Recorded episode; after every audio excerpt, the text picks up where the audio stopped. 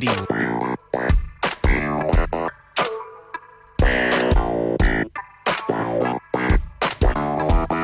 Como anticipábamos al comienzo del programa, vamos a estar hablando con eh, Clarisa Navas, que es directora de cine, es correntina, es directora de películas que habremos visto por estos lados como eh, Hoy Partido a las 3, eh, como Las Mil y Una, que eh, quizás en el Festival de Cine de Mar del Plata se lo encontraron por ahí. Ella es licenciada en Artes Audiovisuales eh, por la Universidad Nacional de las Artes y es docente de la sede NEA de la ENERC, de la Escuela de Cine. Además de esas películas, realizó algunas series documentales y de ficción. eh, y seguramente se van a venir muchas otras. Eh, Clarisa Navas está al aire de FM La Tribu. La saludamos. Clarisa, ¿cómo estás? Hola, ¿cómo están? ¿Todo bien? Bien. Las Mil y Una quedó acá muy cerquita en el tiempo. Yo la vi en el Festival de Mar del Plata y en esa, en esa época los cines en ningún lado estaban abiertos. ¿Vamos a tener chance de, verlas, de verla en cine? Ay, es la gran pregunta. Eh, yo creo que acá va a estar difícil porque la película ahora entra ya en, en Netflix próximamente, entonces no, no, no creo que se pueda ver en, en pantallas grandes. Hace poquito se vio en el Festival de Cine, que Sí. sí fue una posibilidad de verla ahí, y pero ahora no sé la verdad. Es cierto. Bueno, va a estar en Netflix. Eso es una casi una primicia para muchos de nosotros. Así que va a estar bastante al alcance de la mano, vamos a decir. Eh, Clarisa, el año pasado se habló mucho de, de- de cine, del cine argentino sobre todo, eh, aún en- cuando cerraron las salas, eh, con, el, con el programa de eh, jueves estreno, de Cinear, la- la- esa política que lanzó el Inca, eh, se empezó a hablar de cuánto se produce de cine nacional, de cuánto se ve de cine nacional y sobre todo por la crisis en la que entró, como casi todas las cosas, la industria durante la pandemia. En tus películas hay, eh, se narran resistencias, digamos, de, diverso tipo, pero hay una resistencia que quería empezar a hablar eh, de esa, eh, que es previa a las narraciones, que es la de la producción, y tiene que ver con hacer cine desde Corrientes. ¿Cómo es hacer cine desde la provincia de Corrientes? Bueno, es una tarea siempre muy muy difícil, muy titánica, porque esa desigualdad en algún punto de, la repartición de recursos en el país siempre estuvo, digo, y sigue estando actualmente.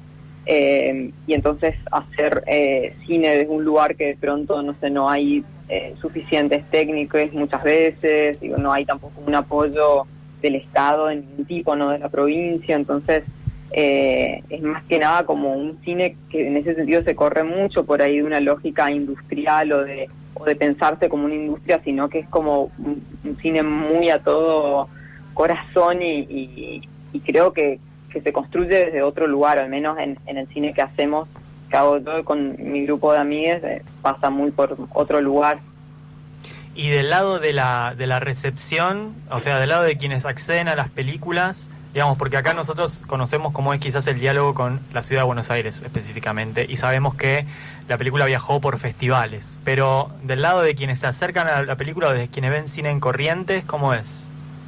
Y es difícil, creo, como, como en cualquier provincia del norte de Argentina, porque lógicamente hay una, por ahí un- una falta de, o ha habido una falta de, espacios y de lugares donde deben poder construir básicamente el gusto por el cine, ¿no? Entonces, como en la mayoría de los lugares que no tienen eh, cines que no sean los estrictamente comerciales, la gente, no sé, su consumo es más por plataformas y, y también desde un lugar de, hegemonía de, lo que se del gusto no de lo que se va armando. Entonces es bastante difícil eso pero creo que cada vez que surgen eh, producciones que son del lugar también lógicamente atraen y, y generan un, un gran interés porque hay algo ahí que, que se corre de lo esperado Eh, el escenario de Las Mil y Una es un barrio popular, Las Mil, en Corrientes, y suele pasar que las pelis que cuentan las periferias en Latinoamérica suelen enfocarse en situaciones como de marginalidad o construir miradas desde lo exótico, ¿no? Casi siempre ligadas al delito, al crimen o a los problemas con las drogas, el alcohol. Pero el relato que vos construís, si bien alumbra esas problemáticas, también resalta mucho cuestiones del afecto, la amistad y los lazos que se construyen en el barrio, ¿no? ¿Es una decisión construir esa mirada? ¿Y cómo, con qué herramientas llegas a esas imágenes? Em, creo que hay un, trabajo de mucho, mucho tiempo, de muchos años también para desactivar también esas lógicas de poder formas ¿no? de la mirada, del entender a, a una periferia, en el caso de lo que yo me crié y vivo en el barrio, entonces tampoco tengo esa mirada hacia, hacia el lugar porque es algo muy cercano y, entonces creo que, también digo pensando en la lógica de las imágenes y, y, hacia dónde van esas construcciones de estereotipos, ¿no? de la marginalidad y de un montón de, cosas que se mueven cuando se arman ese tipo de representaciones, lógicamente que, yo intento correrme desde, ahí, ¿no? Y son eh, imágenes que parten desde el afecto y también desde un entendimiento y sobre todo del existir en el lugar. Eh, creo que también hay un trabajo, de, o hubo un trabajo de todo el equipo para armar también una estética que, se corta en todo momento de, esos lugares de exotización de la pobreza o de exotizar a, a lo otro o a lo, o a lo ajeno. ¿no? Discúlpame, Clarisa, ¿Te puedo pedir si te moves un poquito? Porque te estamos escuchando un poco mal, como entrecortado. A ver si logramos escucharte mejor. A ver ahí. Ahí va. Eh, entonces hablábamos de cómo, con qué herramientas llegás a esas imágenes, ¿no? Que más bien representan eso, como una cuestión mucho más afectiva, de amistad, de los lazos que se tejen en ese barrio, más allá de las problemáticas que igual se alumbran.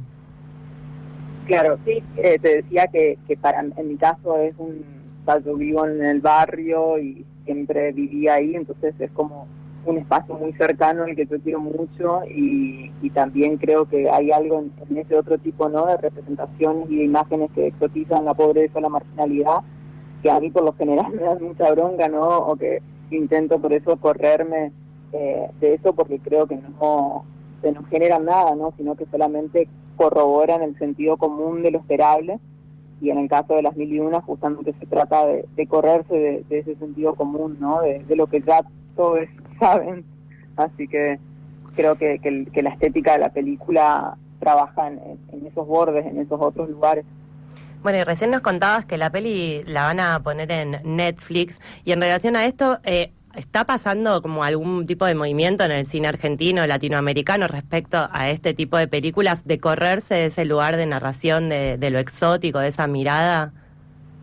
Yo creo que hay, eh, hay, muchas y muchos cineastas que, están trabajando en líneas por ahí de, pensar sobre todo de colonialidades posibles del, del cine, ¿no? Y de esa forma de mirar tan eh, tan estereotipada que por lo general abunde, que tiene también que ver con una cuestión de clase, porque digo, la mayoría del cine está hecho por personas, digamos, que pertenecen a una clase dominante, entonces es difícil, digamos, desarmar la mirada y la escucha desde ese lugar.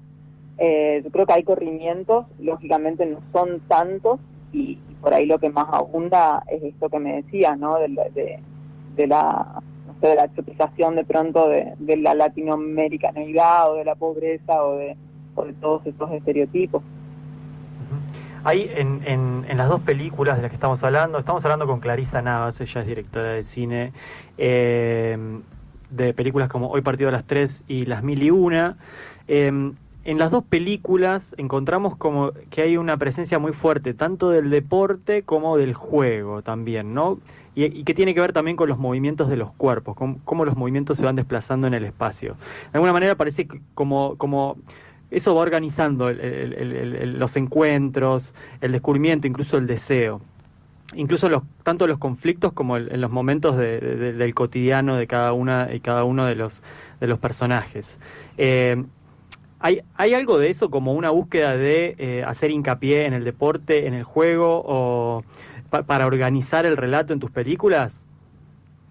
Creo que hay muchas relaciones con el con el deporte, pero creo que también parten bueno, desde un lugar muy personal porque muchos deportes, entonces hay algo de eso que me, que me interesa, pero sobre todo creo que, que el, deporte como posibilidad de, reunión y, sobre todo de liberación de otras cosas eh, es lo que a mí más me, me interesa y creo que cinematográficamente también siento que el, deporte al generar esa presencia sí o sí del cuerpo, ¿no? Y esa conciencia también del cuerpo cuando se está jugando, eh, permite abrir un montón de planos y, la actuación en ese sentido para mí también está ligada a esa cuestión, entonces creo que, que estoy encontrando una forma de relación muy singular entre actuación y, cuerpos que están habituados a, justamente al deporte o a, en el caso del partido del fútbol, en el caso de las Mila Vázquez. Eh, entonces creo que hay, hay, hay mucho diálogo entre esas dos cuestiones porque ambas cosas producen la presencia, no digo el deporte, la actuación tiene que producir una presencia porque el cuerpo por lo general está extraviado, ¿no? Y más todavía en las formas virtuales y demás que tenemos está como muy extraviado, entonces es una pregunta para mí incesante cómo recuperar ese esos cuerpos, ¿no? Cómo recuperar el cuerpo, una experiencia del cuerpo en, este momento.